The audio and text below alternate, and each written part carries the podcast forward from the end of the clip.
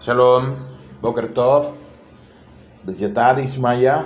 Seguimos con la Alajale Maaseh en el Orah Haim del Shulchan Aruch, Shiur número 2, levantándose por la mañana.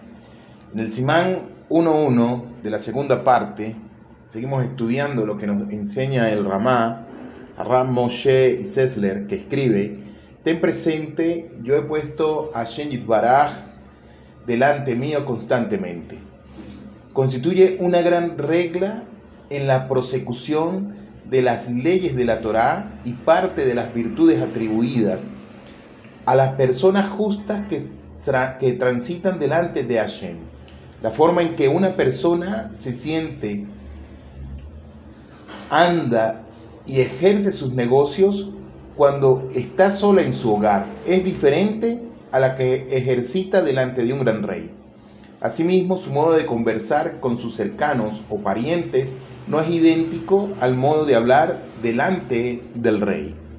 Ciertamente, si prestásemos atención debidamente a que el gran rey, Akadosh Baruj cuyo resplandor llena todo el universo, se erige sobre nosotros y observa nuestras acciones, como en el Pasuk, en el versículo lo señala, ¿podrá alguien ocultarse secretamente y yo a Hashem no le veré? Inmediatamente el temor y la reverencia proveniente de la sumisión al Creador nos poseerá y nos mantendrá atentos a respecto, a su respecto.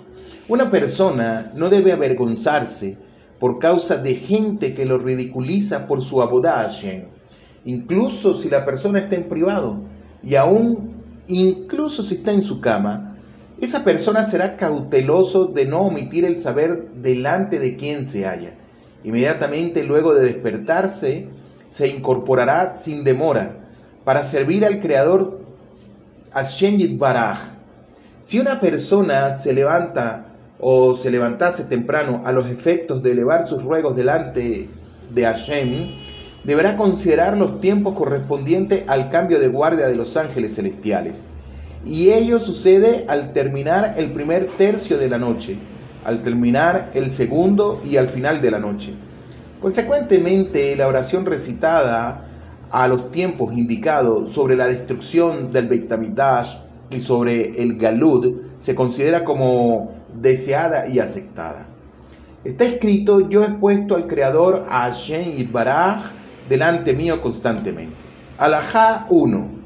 El autor del Beur Alajá destaca el hecho de que si una persona quiere actuar en su vida con la regla citada, que dijimos anteriormente, he puesto al Creador, a Hashem, delante de mí constantemente, deberá cumplimentar cautelosamente con lo que indica el Sefer Ajinut, que establece seis principios a tener presente continuamente.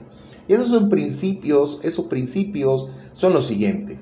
Número uno, creer que la unidad divina es de existencia perpetua y opera este mundo tanto como que la Torah señala que Hashem nos ha redimido de Misraim. Número dos, no dar fe a ningún otro ser u objeto. Número tres, que Hashem el creador posibilita él solo la existencia terrenal exclusivamente sin socios. Número 4. Venerar a Hashem a través del estudio de la Torá y de su imponente qué hacer en este mundo, lo que nos generará el amor a su divino ser. Número 5. Tener presente constantemente el temor a Hashem sobre sí mismo. Y número 6. Uno deberá seguir el dictado de su corazón o de sus ojos que lo inciten, que lo inciten, Hasbe Shalom, a pecar. No avergonzarse por causa de la gente que lo ridiculiza. Aun cuando uno no debe avergonzarse por las burlas, no se deberá discutir con aquellos que continúan poniéndolo en ridículo, a causa de que el característico tratado o el característico trato de la insolencia es por sí mismo muy repulsivo.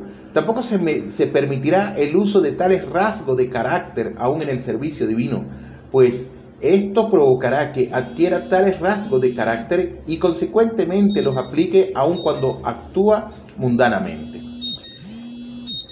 Inmediatamente al despertarse se levantará para servir a Hashem. ¿Qué significa esto? Esto no significa que literalmente tenga que levantarse súbitamente de su cama, lo que puede resultar a veces dañino. Más bien se hará una pausa momentánea luego de recitar el Mode Ani y luego se incorporará sin demora para servir al Creador del universo. Incluso en privado tendrás cuidado. Uno debe ser cuidadoso cubriéndose cuando se viste y se debiste. De cualquier manera, en aquellos lugares en los cuales se acostumbra a andar descubierto y el tema del honor a la divina presencia no sea aplicable como ejemplo en los baños públicos o privados o en la mikve, se podrá andar descubierto. Levántate temprano para elevar tus ruegos al Creador. Existen varias opiniones respecto de cuándo uno debe despertarse temprano para elevar sus ruegos al creador del universo. El autor del, Aru, uh, el autor del escribe que se debe permanecer despierto hasta después de medianoche, hasta después de Hasod, y dormir en la segunda mitad de la noche. Y esta parece ser también la opinión del Ramban. De cualquier modo, el Rash, el, el Rab del Ben Ishai señala que es mejor dormir durante la primera parte de la noche y no durante la segunda mitad. El Rab, autor del Kaf Ahain, escribe que es mejor levantarse una hora antes del amanecer, a los efectos de estudiar Torah. De todas maneras, de acuerdo a lo indicado en la clase número 1, en el Siur 1, esto es aplicable en el caso de quien pueda levantarse temprano para servir al Creador del universo. El autor del Shevet Galevi escribe que es recomendable para los jóvenes acostarse temprano por la noche y despertarse temprano por la mañana. Vamos a hablar de la vigilia de los ángeles que cambia. ¿Cuál es el significado?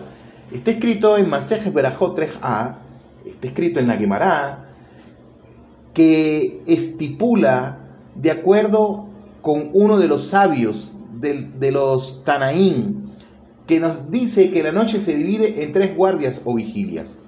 En cada guardia, diferentes ángeles celestiales operan el Abodá Hashem, recitándole alabanza en cada vigilia, Hashem desde su trono ruge como un león en referencia a la destrucción del Beit HaMikdash y al exilio de la nación judía.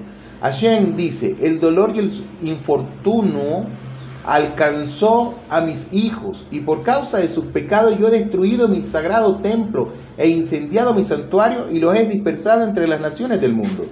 De acuerdo con el Rad Hayagaon, esto nos enseña a lamentarnos de nuestra situación en la Golá y a expresar nuestro pesar por la destrucción del Beit HaMikdash. Lo que nos ha sucedido es terrible y es atribuible a nuestros pecados y nuestra incapacidad de retornar. Extiende el exilio a la vez que el Beit HaMikdash no es reconstruido si solo retornásemos e invocásemos por nuestras transgresiones a Hashem, sumidos en nuestro sincero pesar, Hashem Yidbará reconstruiría el Beit HaMikdash y nos, y nos congregará nuevamente en la tierra de Israel. Ahora, la oración es afablemente aceptada diciendo Tikkun Hasot, la plegaria de medianoche, actualmente. ¿Cómo es la, la Halemase? El autor del Maguen Abraham escribe que de acuerdo con el Rad Recanati, el tiempo óptimo para implorar por la compasión de todo quedar Israel es al final de la noche. La opinión del Maguen Abraham es que el tiempo óptimo es a medianoche, es Hasod. Efectivamente, los Mekubalín otorgaron gran importancia al recitado de la oración del Tikkun Hasod, a medianoche. El autor del Prime Gadín señala que actualmente no es necesario levantarse a medianoche, para decir la oración, para decir el tikkun hasod, si es que uno requiere dormir y es incapaz de levantarse. Es el mejor momento para recitar las plegarias, El mejor momento para recitar plegarias, selijod, durante los 10 días de Teshuvah es después de medianoche, después de Hasod, hasta temprano por la mañana. Sin embargo, en estas circunstancias excepcionales, uno puede decir las plegarias de Selijod antes de Hasod.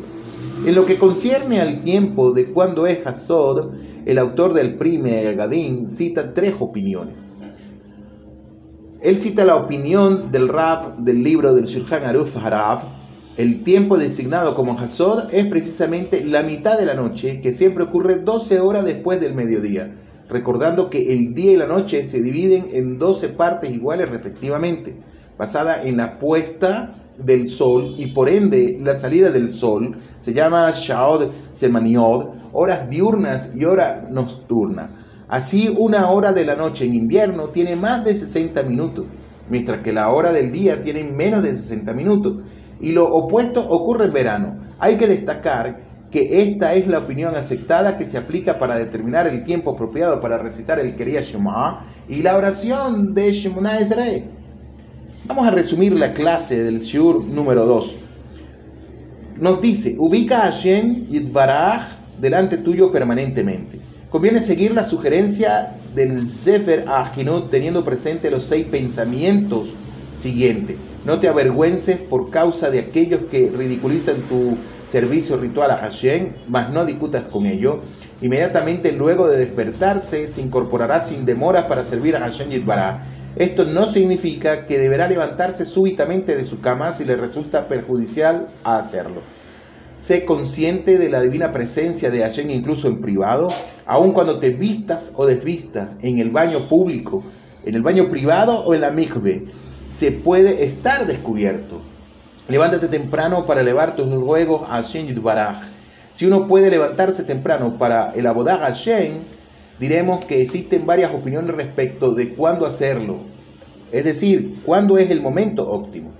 Las leyes concernientes a la conducta de la persona por la mañana, recitando la oración del Tikkun Hasod, actualmente no se requiere levantarse a medianoche a Hasod para decir Tikkun Hasod, si es que la persona debe dormir.